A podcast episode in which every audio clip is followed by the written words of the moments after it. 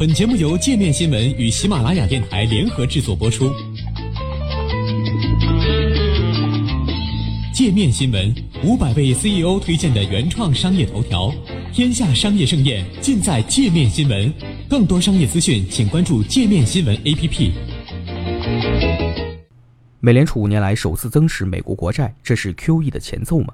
美联储宣布提前停止缩表还不到一个月，联储资产负债表显示其在八月下旬连续两周购入一百四十亿美元国债，这是美联储自二零一四年十月停止量化宽松以及首次增持美国国债。美联储买卖国债属于正常的公开市场操作范畴，但由于当前美国经济放缓迹象明显，特别是关键期限美债收益率曲线持续倒挂。在这个节骨眼上，美联储此举引发了市场对下一轮量化宽松及 QE 即将到来的猜测。民生证券首席宏观分析师谢玉亮在接受界面新闻采访时表示，此次美联储增持美国国债，并不代表新一轮 QE 的开始。但是，随着美国经济进一步放缓乃至衰退，未来重启 QE 是大概率事件。谢玉亮指出，美国失业率拐点已经出现，开始进入上行周期。失业率触底回升是企业债务负担触顶的领先指标，其上升趋势形成领先债务负担顶点三个季度左右。十年来大量增发的 BBB 级债券已为危机埋下种子。据推算，美国企业债务周期将在二零二零年触顶。今年第二季度，美国实际 GDP 环比折年率为百分之二点一，较一季度放缓一个百分点，创两年新低。九月三号，美国供应管理协会 ISM 公布的八月美国制造业采购经理人指数 PMI 为四十九点一，为二零一六年八月以来首次跌破五十荣枯线。由于投资者对美国经济前景担忧上升，美国关键期限国债收益率频频发生倒挂。三月，美国十年期和三个月期国债收益率之差自二零零七年以来首次跌入负区间，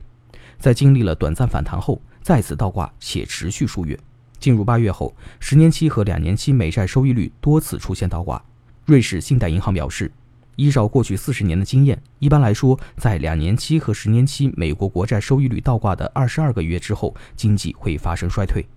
八月二十二号，最早发生收益率曲线经济预测能力的美国经济学家阿图罗·艾斯特雷拉在接受全国广播公司财经频道 CNBC 采访时说：“虽然对未来的预测不可能百分百准确，但是我想说明年下半年美国经济陷入衰退的几率相当大。”谢云亮也认为，收益率曲线倒挂进一步推升了美国经济衰退风险。这意味着美联储降息并不是简单的周期中期调整，降息将不止一次。考虑到这次降息空间不算大，量化宽松也将在不远的未来重启。虽然如此，谢云亮强调，此次美联储增持美国国债，并不代表新一轮 QE 的开始。他解释称，根据美联储在三月二十号发布的资产负债表正常化原则和计划，缩表结束之后，美联储将把准备金平均规模维持在略高于有效实施货币政策所需的水平，并在此基础上借助利率工具实现货币政策意图。为了对冲非准备金负债上升的影响，达到在新框架下管理利率体系的技术要求，美联储需要把部分到期的机构债和 MBS 本金用来增持国债。美联储资产负债表显示，联储在八月十五号至二十一号这周增持了八十二点一亿美元的美国国债，包括三十亿美元短期债券和五十二亿美元中长期债券。在八月二十二号至二十八号这周增持六十二点一亿美元美国国债。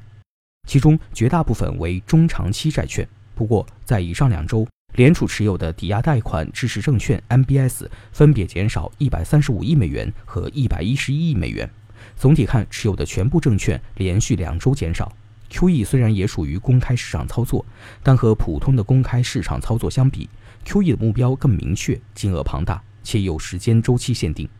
二零零八年金融危机爆发后，美联储在迅速逐步将联邦基金利率降至百分之零至百分之零点二五的近零水平后，随即启动了三轮大规模的资产购买行动。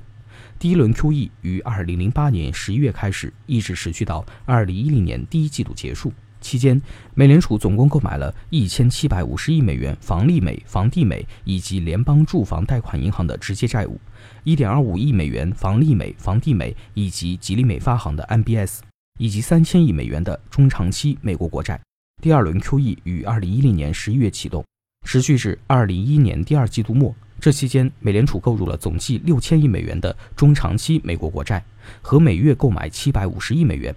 第三轮 QE 始于二零一二年九月，持续至二零一四年十月底。美联储在一二年九月的会议上宣布，将每月购买四百亿美元机构 MBS，并于十二月决定在购买 MBS 的基础上，在每月购买四百五十亿美元的长期美国国债。直到二零一四年一月，美联储开始削减购债规模。以及十月底宣布彻底结束债券购买，QE 正式画上句号。随着美国经济逐渐从衰退中复苏，美联储从二零一五年十二月开始加息，结束了长达七年的零利率时代。二零一七年十月，美联储宣布开始缩减资产负债表。由于全球经济增速放缓以及贸易紧张局势加剧，北京时间八月一号，美联储宣布了十年来的首次降息。将联邦基金利率下调二十五个基点至百分之二至百分之二点二五。与此同时，美联储还宣布将于八月完成缩减资产负债表的计划，比原先计划提前了两个月。